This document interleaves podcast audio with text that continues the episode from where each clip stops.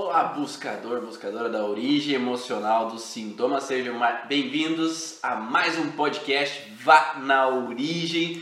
Esse oferecimento do Instituto Ivan Ronaldo, todo sábado, 7 horas da manhã, começa o podcast, tem a gravação do podcast que vai ao ar domingo ou segunda-feira lá no Deezer, no Spotify, para que você possa ouvir as informações além de ver. Né? Se você não tem a possibilidade de ver, está numa viagem, está em algum processo que às vezes não está conseguindo fazer esse, esse momento ali de ver o vídeo, observar, ou não tem internet, está difícil de você conseguir é, observar toda essa transmissão, é possível então você ouvir o podcast em uma hora que você está mais ali à vontade, que tem uma academia, tu está dentro de uma viagem, tu está em algum processo que às vezes você não está conseguindo assistir todo o processo, toda a transmissão, tudo que eu estou falando para você. Então, mais uma possibilidade para que você possa ter todo esse conteúdo da origem emocional dos sintomas.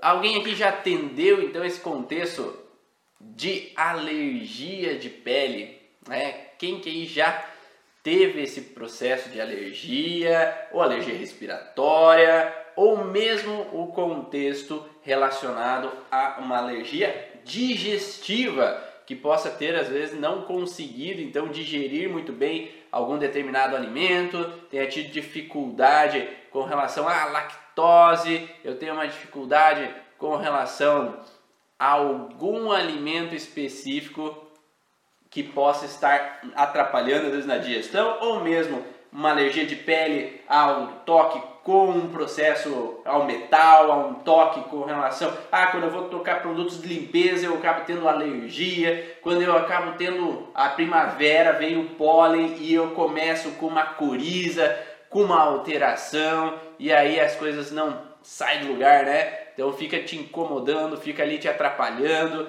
Ah, aí ó, Juliana falou que já teve esse contexto de alergias aí. De... Em qual âmbito, Juliana? Em qual âmbito você já teve esse contexto de alergias? Foi alergia respiratória, alergia é, na pele, por exemplo? Então, muitas pessoas já tiveram esse contexto de alergias né, na sua vida, no seu dia a dia e acabaram às vezes se incomodando com esses sintomas que são, acabam sendo tão in, atrapalham o nosso dia a dia, nos irritam, porque aquilo eu não queria ter aquele processo, eu não queria ter aquela alteração, eu não queria ter aquele incômodo que está acontecendo ali comigo. Então isso isso vem frequentemente, às vezes, nos alterando. Alergia no couro cabeludo, ah, Robert, diagnóstico com lactose e glúten. Então vamos ir direto ao ponto. Alergia de camarão, olha só. Então, quais são as três principais coisas que a gente precisa entender com relação às alergias? Quem sabe aí quais são as três principais perguntas que a gente precisa saber do paciente? Me diz aí. Vocês sabem aí, pessoal? Quem estuda aí a origem emocional dos sintomas, será que vocês sabem as três principais perguntas que nós temos que analisar, que nós temos que perguntar, né? Extremamente importante o perguntar para o paciente. O que, que a gente precisa perguntar para o paciente que ele ajude a nos caminhar em direção ao sintoma, à origem emocional do sintoma que ele teve.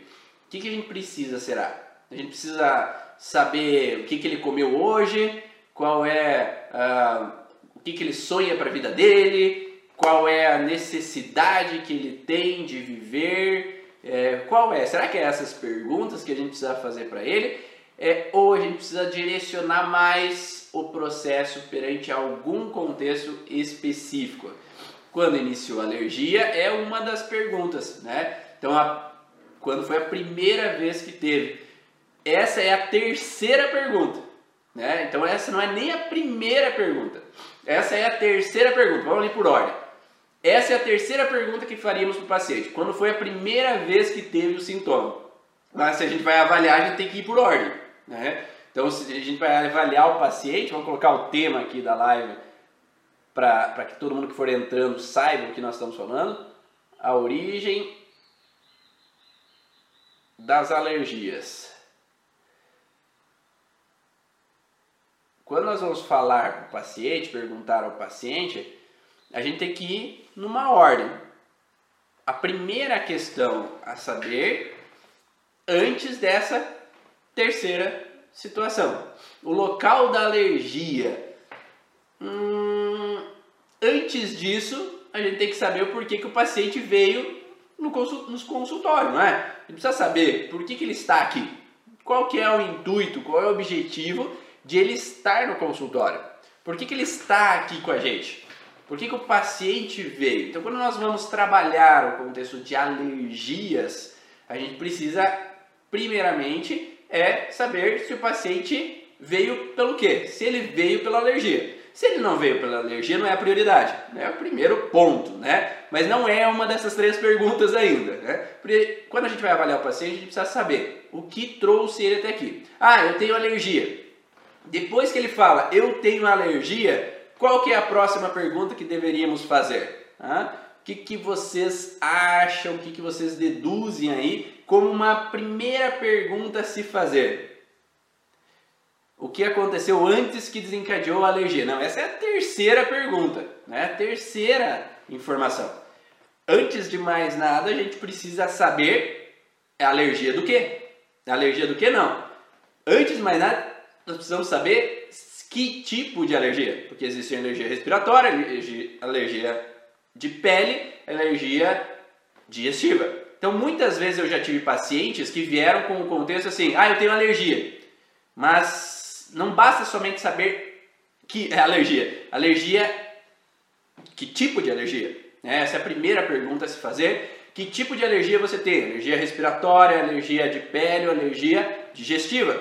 Às vezes o paciente, ele às vezes bagunça as informações e acha que tudo é a mesma coisa. Então não é porque eu tenho uma alergia de pele, ah, eu sou alérgico. E não é porque eu tenho uma alergia de pele que o mesmo contexto da alergia de pele é a que causa a alergia respiratória. Podem ter vários contextos associados.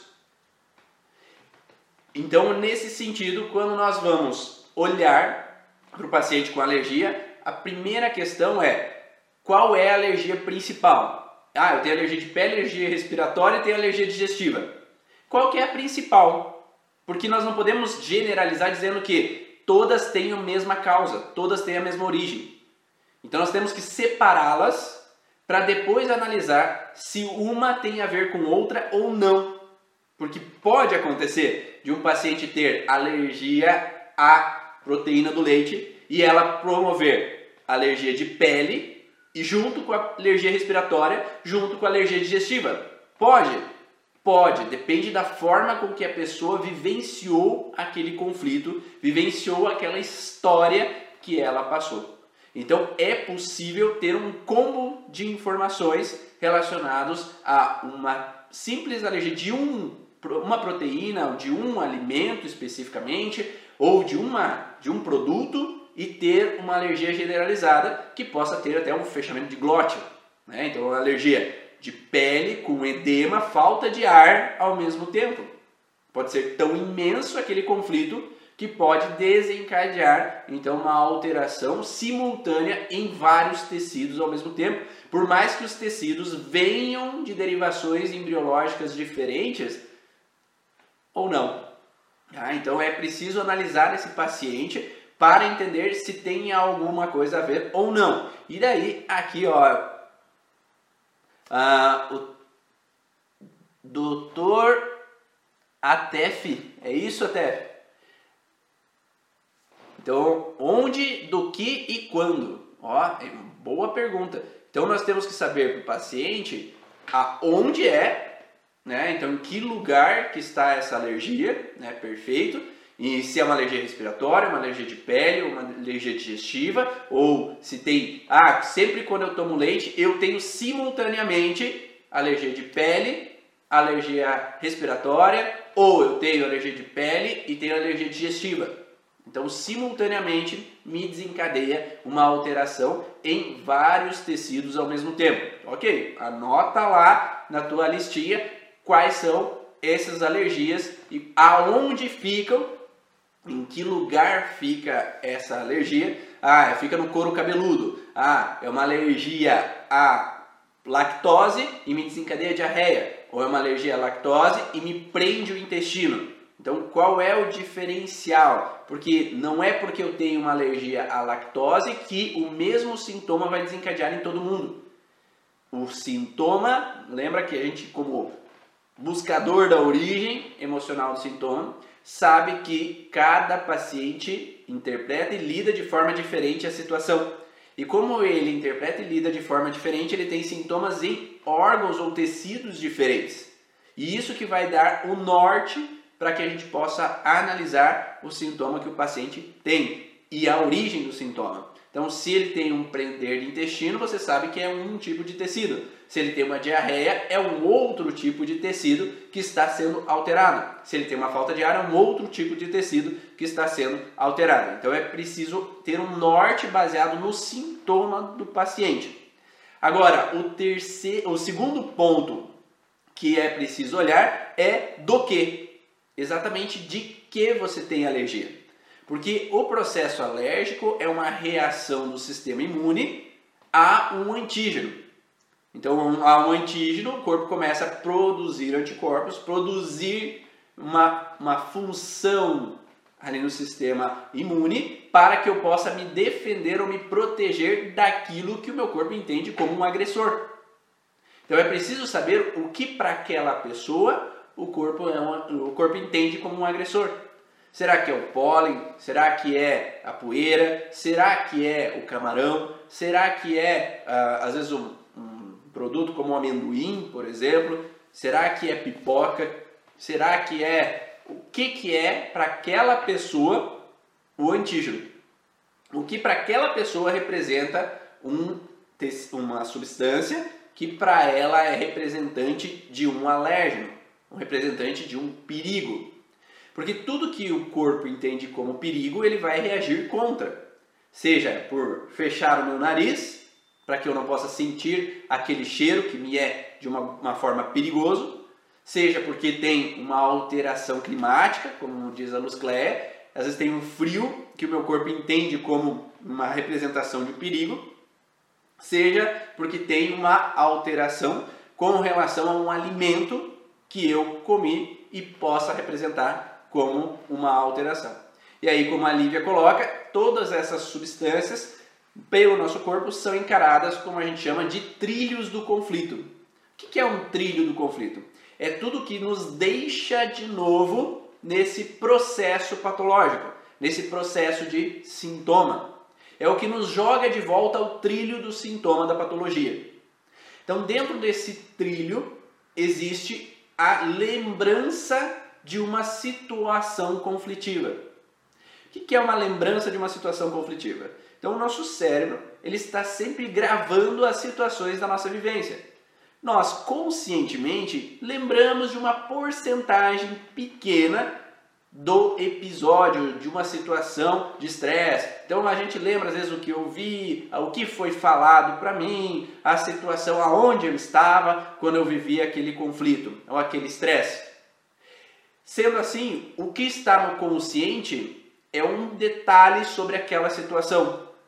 Agora, o que está no inconsciente com relação àquela situação está relacionado ao cheiro do ambiente, que às vezes me passou despercebido conscientemente, é tudo que eu via à minha volta, porque o inconsciente ele grava muito mais do que simplesmente o que o consciente né, ele coloca na foto, né? Então eu coloquei na foto do programante um conflito, só aquela que eu tirei a foto. Mas no inconsciente ele grava como uma filmadora que pega todos os detalhes do ambiente.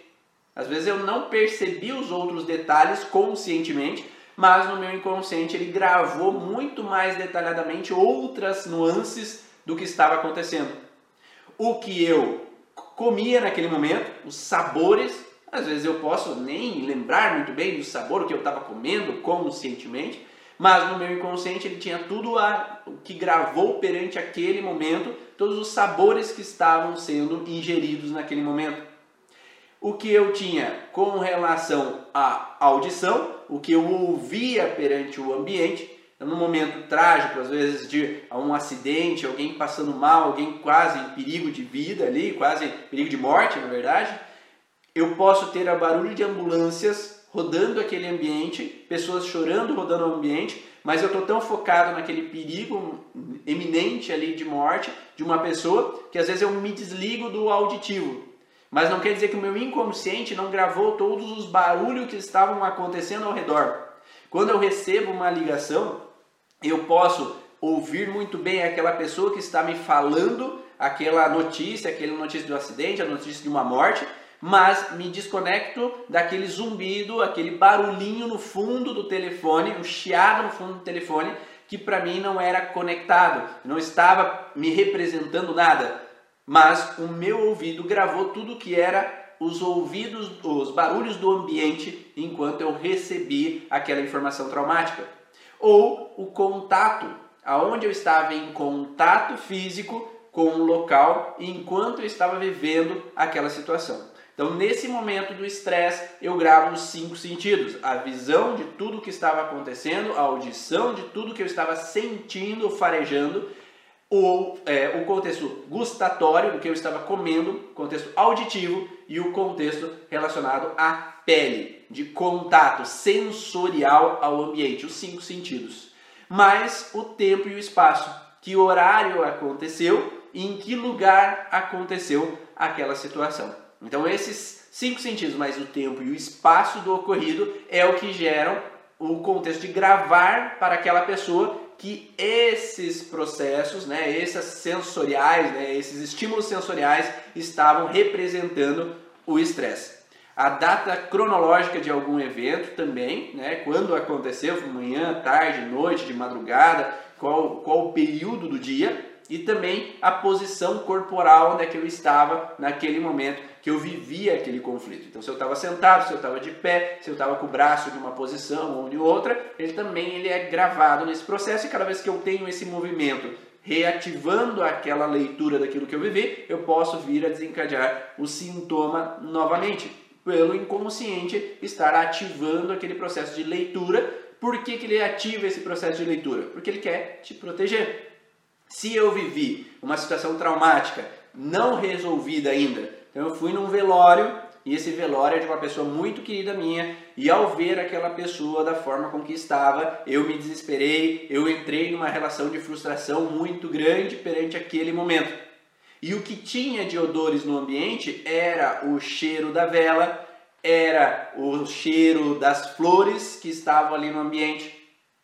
Sendo assim, cada vez que eu entro nesse conflito, eu gravo a percepção do ambiente. E pode acontecer de cada vez que eu lembro aquela pessoa, eu sinto o cheiro de vela. Porque no meu inconsciente, aquela lembrança desse momento conflitivo está relacionado ao cheiro de vela. Então as conexões sinápticas, elas vão associar a pessoa àquele cheiro ou a pessoa aquele cheiro de flores. Não tem quantas pessoas não falam que, ah, eu estava lembrando da minha avó e de repente senti o cheiro de vela, eu acho que ela estava aqui no ambiente. Ou cheiro de flores, parece que ela estava aqui. E na verdade é simplesmente uma ligação sináptica, sináptica né? vinculado a uma releitura de uma lembrança. E essa releitura faz essas conexões. Eu já tive um paciente que tinha essas conexões exacerbadas. Ele fazia ligações o tempo inteiro que davam uma hiperestimulação para ele sensorial, auditiva, sinestésica. Então ele ficava conectado com odores, sabores ao mesmo tempo, só que era intenso esse processo, por causa que essas ligações sinápticas elas eram tão rápidas e tão fortes que voltavam à leitura do que ele tinha vivido em algum momento da vida dele. Então ele conectava facilmente as histórias, as lembranças e tudo que aconteceu. Né? Então a gente pode então conectar. Não, é, não existe aquele contexto somente de conectar com lembranças ruins. Não é isso. A gente conecta também com lembranças boas. Quem aqui às vezes não estava passeando na rua, às vezes sentiu o cheiro de um perfume, ai, é daquele meu ex, né? ou daquela minha ex. Ou eu lembro de uma situação que eu comi aquele alimento.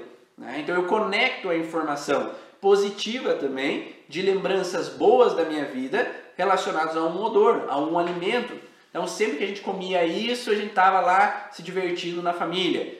Eu tive uma paciente que ela tinha essa conexão positiva onde ela tinha que sempre comer pastel de carne com orégano, né? Tinha que ser pastel de carne com orégano, com uma garrafinha de, de vidro de Coca-Cola, aquela pequenininha. Então ela tinha essa, esse anseio, tinha essa ânsia de buscar sempre esse alimento e sempre ir naquele lugar específico que faz esse sabor daquele alimento. E quando nós fomos olhar é, sobre esse contexto, né, na verdade nós estávamos olhando sobre outras questões, mas quando na crânio sacral estava se trabalhando sobre esse contexto, para ela veio a imagem da primeira vez que ela comeu esse pastel com carne, com orégano, com uma garrafinha de Coca-Cola, que ela na infância, até os 3 anos de idade, ela tinha contato com o pai e o pai, a partir de, dali, ele foi embora, se afastou e ela perdeu esse contato com relação ao pai. Então, essa garrafinha, esse pastel de carne fazia com que ela lembrasse de momentos bons que ela teve com o pai. Mas ela não lembrava do pai, ela não lembrava do rosto do pai. Então, até esse momento, ela tinha a percepção de a figura que era meu pai, que estava ali comigo, que ele saiu passear comigo e nós fomos comer pastel de carne com orégano e Coca-Cola. E ali naquele momento ela não consegue ver a fisionomia, porque existe um contexto de que ninguém conta para ela quem é o pai. E talvez não é na terapia que ela precisa saber quem é o pai, talvez ela precisa ter um diálogo com a mãe mesmo para que a mãe possa conversar com ela sobre o total assunto, sobre o que aconteceu. Mas ali na terapia ela já vinha a entender o porquê que ela gostava tanto de comer pastel de carne com orégano e com Coca-Cola. Tá? Porque tem uma lembrança positiva, tem uma leitura positiva daquele momento. Quantas pessoas têm ah, aquele cheiro de grama cortada depois da chuva, né? que vem aquele odor, né? e uma lembrança boa, às vezes de uma brincadeira debaixo da chuva com os pais, de momentos bons com os meus primos. Então, sempre uma leitura positiva. Né? E isso a gente não precisa corrigir, né? a gente não precisa modificar essa percepção porque é uma leitura positiva. Mas quanto às situações negativas, aí nesse momento o corpo começa a gerar uma proliferação do sistema imune, ele começa a estar mais ativo, esse sistema imunológico, para reagir com relação àquele odor, com relação àquele a, processo auditivo, com relação àquele processo tátil que eu tive, que faz com que a alergia comece a aparecer. Então a primeira pergunta que tem que ser feita é: que tipo de alergia você tem? Alergia respiratória, alergia digestiva, alergia de pele e onde é essa alergia? Porque o local da alergia é extremamente importante. Se é uma alergia nasal, né, se é um contexto de rinite, se é um contexto de coceira ou se é um contexto de proliferação tecidual, que pode dar, provocar uma adenoide, que pode provocar coriza. Né? Então, existe um contexto diferente entre coceira e existe um contexto diferente de produção de muco, né? produção de, de coriza. Então, tem um contexto um pouco diferente nessa, nessa relação. Ou se tranca o nariz ou se dá só coceira. Se eu coço o olho junto ou é só o nariz, então, cada um desses tecidos associados gera uma nuance. Então, não é porque a pessoa tem renite, que está relacionado a rino, né, nariz, se ela tem renite, se ela tem asma ao mesmo tempo, que é falta de ar, não é só renite. Ela tem uma associação de renite com uma bronquite ou com uma asma. E aí você precisa associar esses tecidos. Então não basta só olhar, ah, tem renite. Ah, tá, beleza, anotei tem renite, vamos tratar a renite. Mas qual é o sintoma da rinite? Então eu tenho nariz, olhos, ouvidos, coça também. Será que no fundo da garganta tem uma coceira também? Será que tem uma coceira no, no peito também ao mesmo tempo? Será que tem uma falta de ar ao mesmo tempo? Se é uma falta de ar na inspiração, na expiração, que aí vai ter uma conotação um pouco diferente. Se é uma alergia de pele, o que é, em que lugar que essa alergia é? Uma alergia de pele na mão diz uma coisa, uma alergia de pele no couro cabeludo diz uma outra situação, uma alergia na região genital me diz uma outra relação. São contextos diferentes. Se a gente fala de alergia de pele, a gente está diretamente relacionado a um contexto de contato-separação. A pele serve para eu sentir, é uma zona sensorial, onde que eu sinto o contato, o afago, o beijo, cari o carinho, o cafuné de uma pessoa.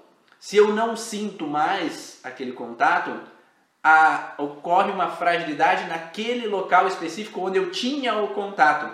Se eu tinha um contato no, na boca, eu posso ter um ressecamento dos lábios, eu posso ter uma alergia em volta dos lábios. Se eu tenho uma alergia na orelha, eu posso ter uma relação com algo auditivo, eu não ouço mais alguma pessoa. Então não necessariamente tem que ser um contato físico com a orelha. Pode, pode, né? Eu posso ter, às vezes, alguém que me fazia carinho para eu dormir, né? Às vezes tem criança que gosta que fique mexendo na orelha. E se essa pessoa vai embora, que essa pessoa que me dá esse carinho, que me dá esse afeto vai embora, eu não tenho mais o contato com essa pessoa fisicamente. Ou pode ser um contato auditivo, que eu não ouço mais minha avó, que sempre me elogiava, que sempre me dava, falava algumas coisas boas para mim, que eu ligo, mas ela não está mais lá né? Eu ligava sempre para ela, agora não ouço mais ela. Ou meus filhos vão embora de casa porque eles vão para a faculdade e eu não ouço mais eles em casa. Então, eu posso ter uma coceira no ouvido. Quanto pode ser uma situação de eu não quero mais ouvir isso. Então eu não suporto mais ouvir sobre problemas, eu não suporto mais ouvir esses gritos, eu não suporto mais ouvir determinadas pessoas ou situações. Né? uma queda de cabelo juntamente, é, justamente onde o pai falecido fazia carinho na cabeça. Perfeito, Juliana. Perfeito. Então a queda de cabelo está relacionada a um contexto de separação, né? E a gente pode ter então, uma fragilidade local, que pode ser uma queda de cabelo relacionada somente à epiderme, quando uma queda de cabelo relacionada à parte dérmica, que aí pode aparecer fungos na região dos folículos né, do cabelo. Então pode ter essa relação também de dois tipos de tecidos diferentes. Então pode acontecer sim. Então a região é específica ao contato.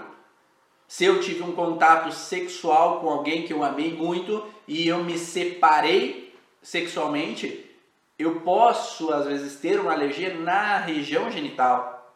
E aí vai aparecer às vezes as coceiras vaginais, as coceiras penianas, né, ou ao redor do pênis. Então, vinculado a um senso de separação daquele contato. Então, ou de não querer aquele contato. Eu posso ter uma situação de coceiras com relação a querer afastar algum parceiro sexual. Eu não quero mais, eu não queria mais, eu não me sinto à vontade mais. E eu posso ter uma fragilidade naquele local. Eu já tive pacientes que tiveram alergias na região de, é, bem na parte mesmo das coxas, que a gente pode pensar, ah, coxa, hum, pode ter alguma coisa sexual. Mas não, esse paciente ele caiu de cavalo. Então aquela zona das coxas é a zona onde eu seguro o cavalo. E eu posso me separar do cavalo porque ele disparou e isso causar um susto, um perigo para mim porque eu caí e me machuquei. Então eu não posso me separar mais dessa montaria porque eu acabo tendo uma representação de perigo. Então é, não, não é porque é naquela região que a gente só vai pensar no sexual. Tem que olhar as possibilidades.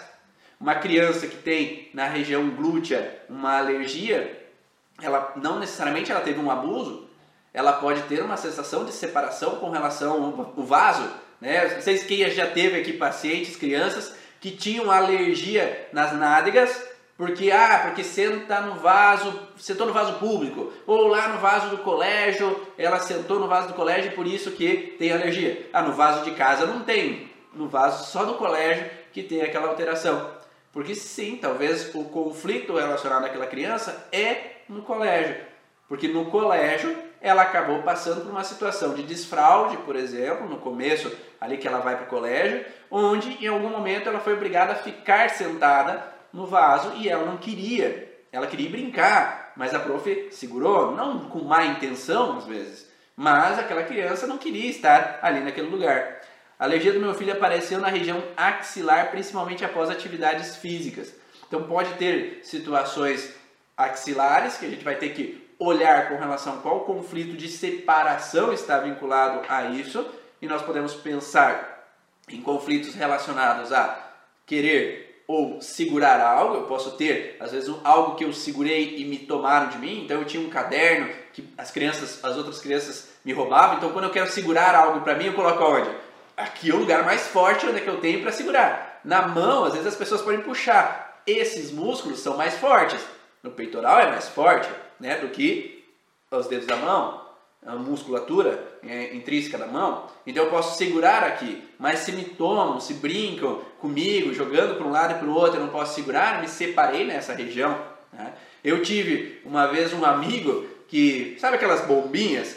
Então ele acendeu uma bombinha e jogou em cima de mim. Só que jogou e caiu bem aqui.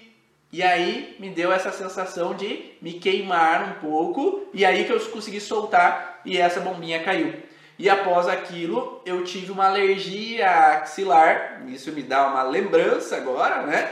É, falando nisso, uma alergia axilar, como se eu queria me separar daquilo que podia explodir de, na minha axila.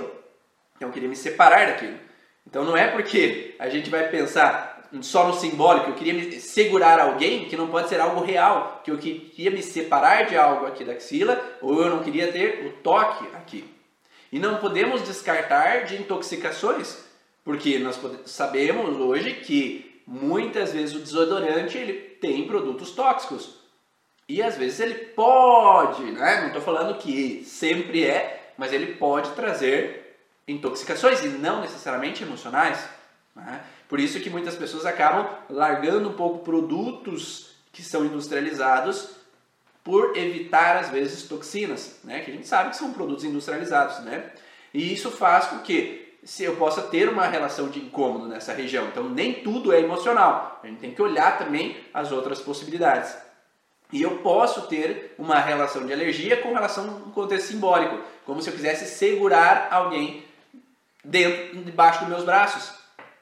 Né? E o desodorante sim pode ser um trilho também, Luiz. É, pode trazer uma leitura de algo, desodorante que alguém me deu, por exemplo, eu posso trazer na lembrança aquele cheiro quando eu estava, eu não ia conquistar aquela pessoa, onde eu passava aquele perfume porque aquela pessoa gostava, eu passava aquele desodorante porque aquela pessoa gostava. E aí eu poderia entrar numa relação de trilho também, sim. Né? Então, nesse sentido simbólico, poderia ser do segurar também embaixo das asas. Né? Tem aquela relação mais de crença, né? eu tenho que colocar meus filhos debaixo das asas para proteger eles, eu tenho que colocar as pessoas debaixo das minhas asas para protegê-las. Então, eu poderia entrar numa sensação de segurar. Né? Mas também eu poderia querer me separar desse suor que, su que mancha a minha camiseta e as pessoas tiram sarro. Então eu não, eu não suporto suar. Eu quero me separar desse suor. E eu posso ter uma hiperidrose e, baseado na hiperidrose, me frustrar por estar suando e aquilo me causar um constrangimento. Então eu quero me separar do suor que faz com que aonde que eu suo? Nessa região. Então eu quero ah, me separar daquela região, daquele incômodo que pode desencadear esse suor. E aí, dependendo da representação que a pessoa tem, ela pode entrar no conflito naquela região. São possibilidades, tá? Então, cada paciente é único, a gente tem que olhar com relação à expressão daquele paciente sobre aquele sintoma. E perante aos conflitos digestivos, nós também temos que entender qual região é então tem pessoas que têm às vezes uma azia com relação a um determinado alimento, tem um refluxo com relação a um determinado alimento, ou tem uma sensação de diarreia ou estufamento ou intestino prender a determinado alimento. Por quê? Porque o alimento ele representa uma zona de conflito. Né? Então eu vou falar uma coisa é, que é não tão frequente né, de a gente observar nos pacientes, mas nessa última semana eu atendi um paciente que ele tinha refluxo e esse refluxo era específico, né? algum padrão específico, que é sempre quando ele comia carne. Né? Só que esse paciente era transplantado e esse paciente transplantado de fígado ele tinha esse refluxo. Esse paciente transplantado de fígado, é, quando eu fui trabalhar com ele, ele nunca teve memória de algo que estava relacionado a incômodo à carne, porque sempre ele comeu carne. Mas depois do transplante, ele começou a desencadear essa sensação de refluxo à carne. Então, cada vez que ele comia carne, o esôfago tinha uma contração da musculatura lisa, e essa contração da musculatura lisa fazia o refluxo, né? voltar aquele alimento. Né? Então, por algum motivo, o cérebro dele entendia que ele tinha um antígeno, que era a carne, que ele precisava produzir uma, um trabalho excessivo de um órgão ou tecido por causa daquele antígeno. Né? Então o corpo ele, ele, jogava um estímulo exacerbado no órgão específico. E o que, que isso representou para ele? Né? O que, que foi essa situação? Como eu tenho algumas outras técnicas que eu uso, uso associado a olhar para esse processo em alguns momentos, a gente pôde observar que essa alergia não era dele. Esse conflito de estimulação, aquele órgão não era dele. Como não era dele, de quem que poderia ser? Do doador. Então, muitas vezes existem várias pesquisas que mostram que ah, muitas vezes o paciente que recebe um transplante, ele muda às vezes comportamentos, ele começa a ter sintomas, desejos, vontades que eram do doador. Então, daquela pessoa que doou aquele órgão, seja porque doou em vida ou depois que faleceu, né? Houve aquela doação daquele órgão e aquela pessoa é, conseguiu manter-se viva por causa daquele órgão doado. Nele, como era um fígado, ele recebeu esse fígado relacionado a esse, esse padrão, então, recebido, e junto com o fígado veio a memória do, do doador. Então, cada vez mais a gente percebe que a memória ela pode estar inserida no órgão. E nós sabemos que, dentro das leis biológicas, a memória está vinculada ao cérebro e ao órgão. Então, ela está gravada no cérebro, está gravada no órgão ao mesmo tempo. E essa memória desse doador foi que na infância dele ele viveu alguma situação vinculada a presenciar a morte de animais. E esse presenciar morte de animais fez com que ele tivesse um desgosto à carne. Quem aqui já não teve? Eu já presenciei, tive minha cunhada que ela presenciou é, um animal sendo morto e ela não queria mais comer carne. Eu tive outras pessoas que eu já atendi que elas presenciaram carne animal que elas, elas tanto elas brincavam com aquele animal frequentemente, com aquela ovelhinha, elas iam ver aquele porquinho de vez em quando, viram crescer e elas como crianças elas não entendiam esse papel, né, do que, que é, era aquele animal, que ele era exatamente criado para ser um alimento posteriormente. Só que como ela não entendia, como essas crianças às vezes não entendem esse papel, eles acabam incomodados com ver esse animal sendo morto e posteriormente comê-lo. Tanto é que aquela pessoa que foi o doador, esse que recebeu o órgão, descobriu também que essa pessoa era vegana ou ou ela era vegetariana e ela nunca tinha comido carne. Né? E ela nunca mais comeu carne desde a infância dela.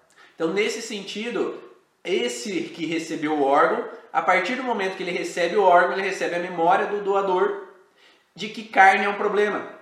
E outros órgãos, por mais que não tenham sido os que receberam né, a memória, que no caso dele foi receber o fígado, mas foi o esôfago que tinha as contrações peristálticas para regurgitar aquele alimento. E a partir de então ele começou a regurgitar esse alimento depois que ele recebeu o transplante. E aí, às vezes a gente começa a linkar que nem sempre a memória é do paciente. Às vezes a memória é de outra pessoa, principalmente se ele recebe é, esse contexto de uma doação de órgão. Meu marido é assim, vegetariano desde os 5 anos após ter visto matar um animal, a Natália falando. Né?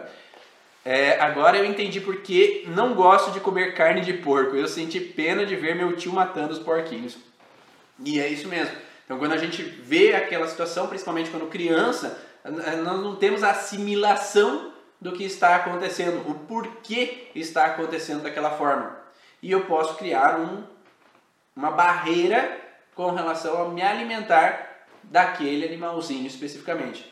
Eu via, por exemplo, meu pai matando codorna, pombinhas, né, em casa, é, quando tinha ali as galinhas que ele plantava, que ele plantava, nossa, não, né, plantar não, que ele criava as galinhas e ali eu via ele matando e aí tinha um incômodo com relação àquilo, né? Mas isso era algo natural antigamente porque se precisava comer, você precisa se alimentar. Então era visto frequentemente em casa mesmo matarem os animais para servir de alimento. Isso é necessário, mas uma criança talvez não tenha assimilação o suficiente para entender esse processo. E aí, dependendo da forma que eu interpreto aquela situação, eu posso desencadear um sintoma específico.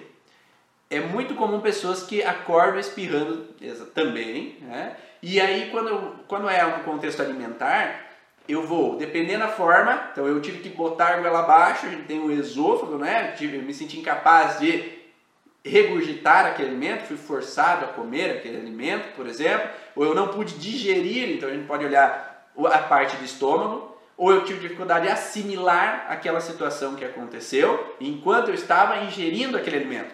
E aí eu vou ter uma alteração, talvez em duodeno, talvez em intestino delgado, ou eu tive uma contrariedade digesta, que eu posso ter uma diarreia quando eu ingiro aquele determinado alimento.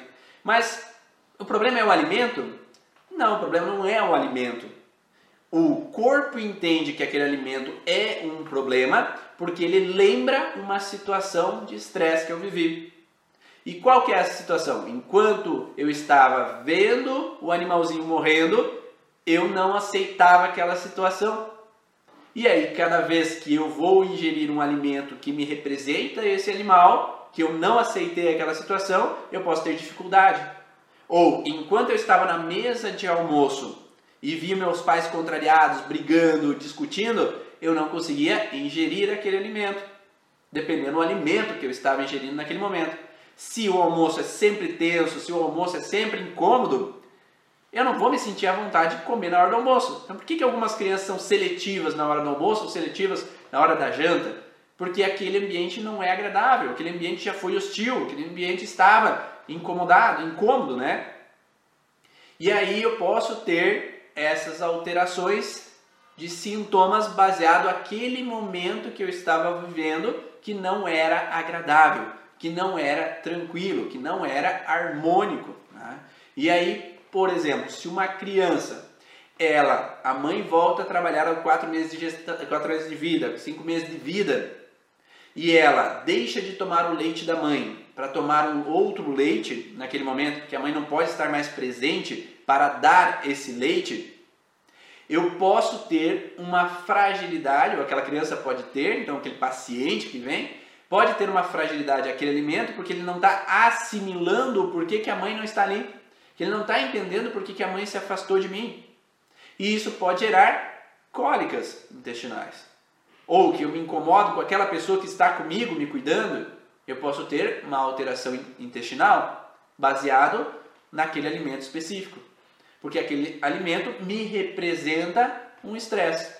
Ou se a mãe tem depressão pós-parto, né, não porque ela que é um mal da criança, mas ela está em algum processo de frustração, baseado em algumas situações antigas ou presentes, e aquela mãe não consegue amamentar e é necessário às vezes dar uma suplementação. E aquela criança às vezes entende aquele processo de suplementação como um afastamento da mãe. Então depende como aquela criança observa essa situação, ela pode criar um incômodo aquele leite artificial, aquele leite de vaca que é dado a mim que eu não estou à vontade porque estou no momento de desequilíbrio ao contexto mãe-filho. E aquele alimento pode ser encarado pelo corpo como um problema, porque está em meio a uma frustração. Tá ficando claro essas informações?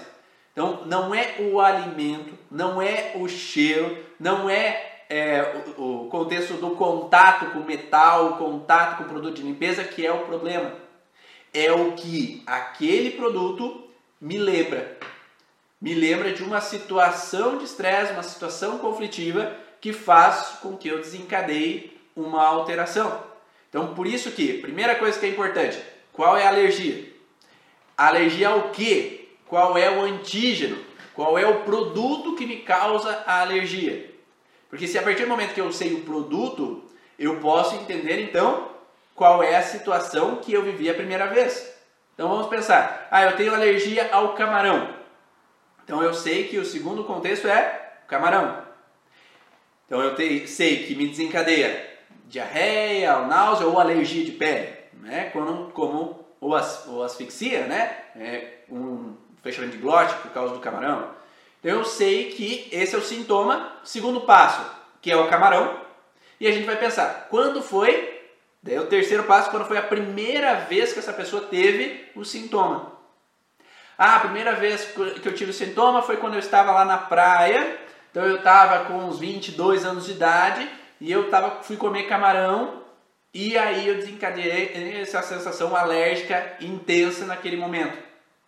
Então eu sei que você passou para os três passos. O, qual é a alergia, qual é o antígeno, né, o sintoma, qual é o alimento, qual é o alérgeno. E o terceiro passo, qual é, quando foi que aconteceu a primeira situação. A partir de quando foi a primeira situação, a gente vai voltar quando foi a última situação antes de ter dado a crise. Então, quando foi a última situação antes de ter dado a crise que você comeu camarão? Então, rebobina a fita aí. Quando foi a última situação? Ah, então se eu como camarão só na praia, ah, quando eu tinha 21 anos de idade, eu fui para a praia e comi camarão. Verdade, não me, não me deu alergia naquela época. Ah, então, e o que aconteceu nesse dia que você comeu camarão? Ah, eu tava com um namorado e ele agiu de uma forma que eu não gostei e ele falou algumas coisas ou ele olhou para o lado para outra mulher e aí eu, nós tivemos uma grande briga nessa mesma hora e eu queria me separar dele, separar pele, né? Então eu me sinto uma ameaça no contexto de separação enquanto eu estou comendo camarão. E quando a pessoa se conecta a essa informação que veio previamente, então o problema não foi quando o sintoma apareceu. O sintoma aparece devido a uma situação anterior, logo anterior ao a, aquele momento que você comeu aquele alimento que começou a desencadear a alteração. Então, se eu comi amendoim e me desencadeou alergia, quando foi a última vez antes que você comeu amendoim que o corpo entendeu que aquele amendoim era um problema? Por causa de uma situação emocional que você estava vivendo simultaneamente ali naquela hora. E aí você vai ter que ressignificar esse processo específico daquele momento. Tá, tá fazendo sentido essa relação? Então olhe para essas alergias do teu paciente, ou olhe para essas alergias tuas mesmo e comece a pensar dessa forma. Aonde é essa alergia?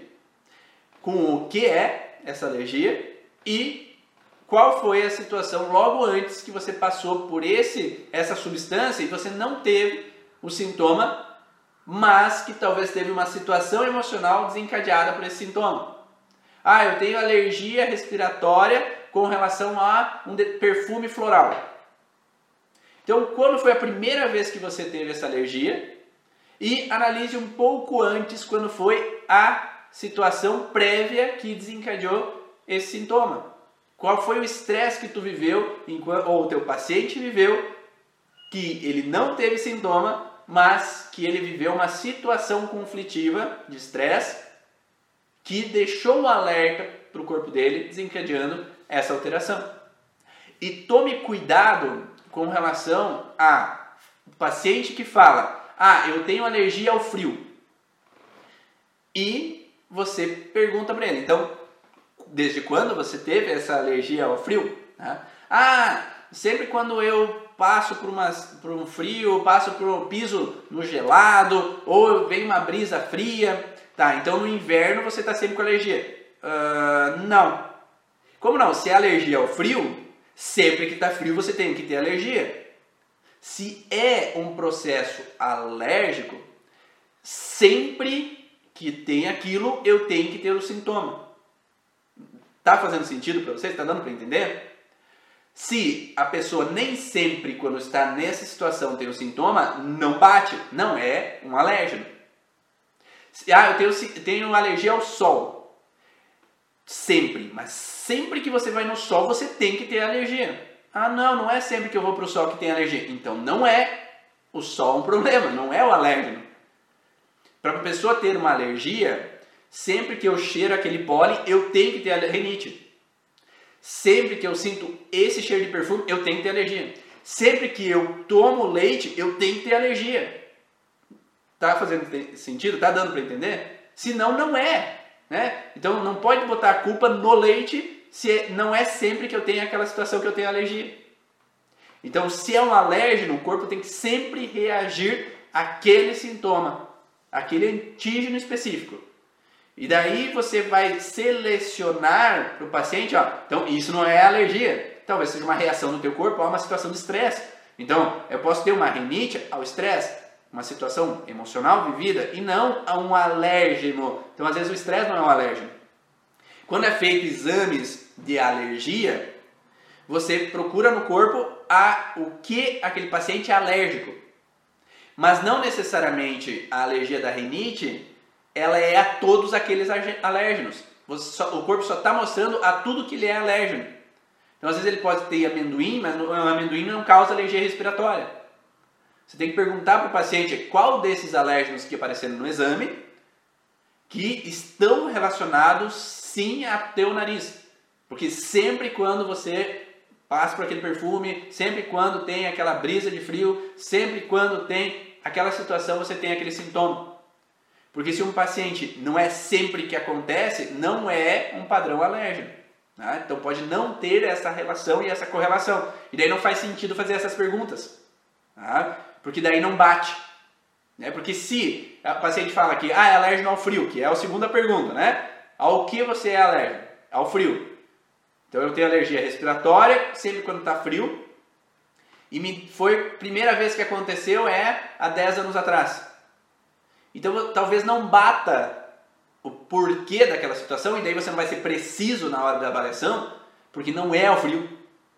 Porque em vários outros momentos que a pessoa passou pelo frio não teve sintoma. Né? E aí não é essas perguntas que têm que ser feitas. Não é por essa direção. Porque daí alergia é a uma substância. E talvez não seja ao frio, seja outra coisa.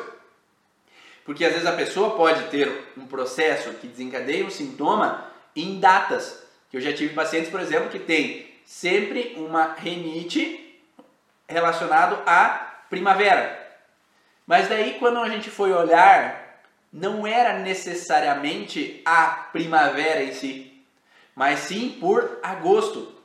Porque em agosto tinha falecido, por exemplo, a avó. E cada vez que bate o agosto, o inconsciente, ele traz à tona a frustração daquele incidente que aconteceu. E não necessariamente por causa da floração.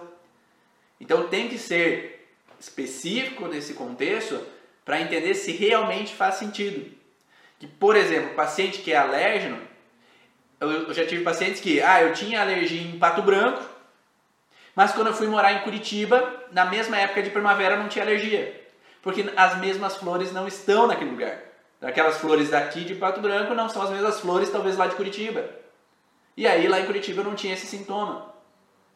E aí pode ter esse sentido relacionado a essa substância específica que ali na cidade de Pato Branco eu tenho alergia sempre na primavera. Porque me reativa uma lembrança do que eu vivi ali naquele local. Ficou claro essas informações de hoje? Deu para entender essas perguntas e por que é necessário ser específico no paciente para que ele então possa correlacionar a situação vivida? Primeira pergunta, qual é a alergia que o paciente tem? Segunda pergunta, qual é o antígeno, qual é o alérgeno que provoca essa alergia? E terceira pergunta, quando foi a primeira vez que aconteceu essa alergia? Para você buscar um pouco antes o que aconteceu com aquele paciente que desencadeou aquela alergia. E por que, que é importante saber a origem emocional de cada um dos sintomas? Porque não é qualquer emoção específica que o paciente viveu. A emoção está diretamente relacionada à percepção daquele órgão. Se é uma percepção de renite, eu posso ter uma sensação de algo que não me cheirou bem, algo não me farejou bem. Se é uma alergia no olho, com coceira nos olhos, eu pude ter uma separação visual. Eu posso ter, por exemplo, uma conjuntivite por uma situação conflitiva de separação, uma perda. E cada vez que eu vivencio ou tenho um trilho do conflito que eu falei anteriormente, que me lembre aquela situação, eu posso ter a conjuntivite de novo. Eu posso ter uma relação de uma alergia digestiva a uma determinada proteína do leite, a proteína do glúten, porque essa proteína me lembra uma situação específica. Ou me lembra que quando eu fui morar com a minha avó, a minha avó sempre fazia aquele pão quentinho que eu gostava tanto. Mas o fato de perder ela, da morte dela, me representou uma contrariedade que eu nunca aceitei aquela perda da forma com que foi. E eu posso trazer uma sensação de frustração sempre quando eu como aquele pão quentinho que era igual que minha avó fazia. E aí eu posso ter uma alteração de intolerância, uma alergia né, com relação ao glúten. Porque ele traz uma releitura a uma situação específica que foi incômoda para mim. Então, olhe sempre precisar, por isso que no curso Origem a gente precisa órgão por órgão, tecido por tecido, para que você consiga relacionar a conjuntura daquele órgão, qual é a função daquele órgão e por que ele poderia estar alterado nessa situação específica.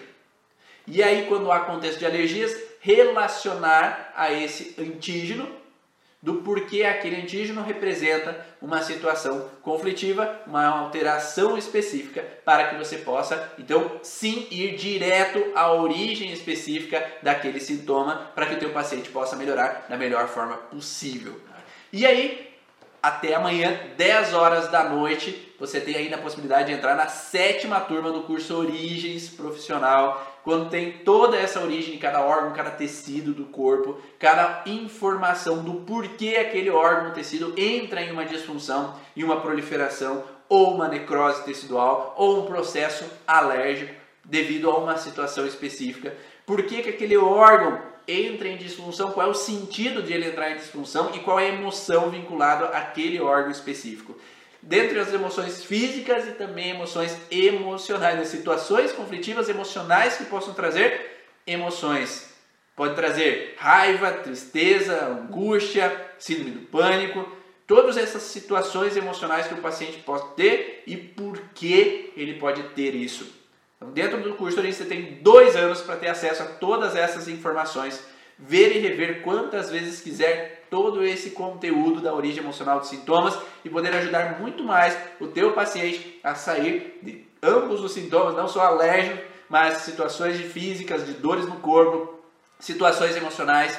Então, dois anos para você ver e rever quantas vezes quiser. Não tem desculpa de você não ter tempo, porque dois anos dá para você ver muitas vezes. Como tem muito aluno aí que gosta de ver e rever tantas vezes quanto quiser todo esse material para poder gravar exatamente cada um desses detalhes, porque muitos detalhes, é muitas nuances que ficam aí gravadas dentro do nosso corpo, que é preciso entender sim cada um desses detalhes para você sair desse estresse. E durante você pode parcelar durante 12 meses o valor do curso para que você possa então ingressar agora mesmo nessa turma. Então não tem desculpa mesmo, você pode parcelar em dois cartões de crédito. Se ah, meu cartão não tem limite, parcela em dois cartões, pega lá prestar o cartão do pai, cartão da mãe ou o cartão do esposo lá, bom, me ajuda aí, depois eu vou pagando, porque a partir do momento que você compreende essas informações, tu ajuda mais pessoas e eu tenho certeza que quando ajudando mais pessoas, mais pacientes você vai ter e com os pacientes que você vai ter, você vai conseguir pagar o curso facilmente, porque essa parcela mensal vai ser, então, um paciente você já vai conseguir pagar cada uma dessas parcelas mensais e um paciente a mais, dois pacientes a mais, três pacientes a mais, você vai ver que vai progredir cada vez mais. A aula vai ficar gravada no feed do Instagram e posteriormente dentro ali do YouTube e no podcast Vá na Origem. Então vai lá no Spotify, vai no Deezer, procura podcast Vá na Origem Ivan Bonaldo e você pode ouvir na academia quando você estiver indo para uma viagem que não tem acesso online. Você pode ouvir, baixa o podcast e você pode acessar. Um grande abraço, tchau!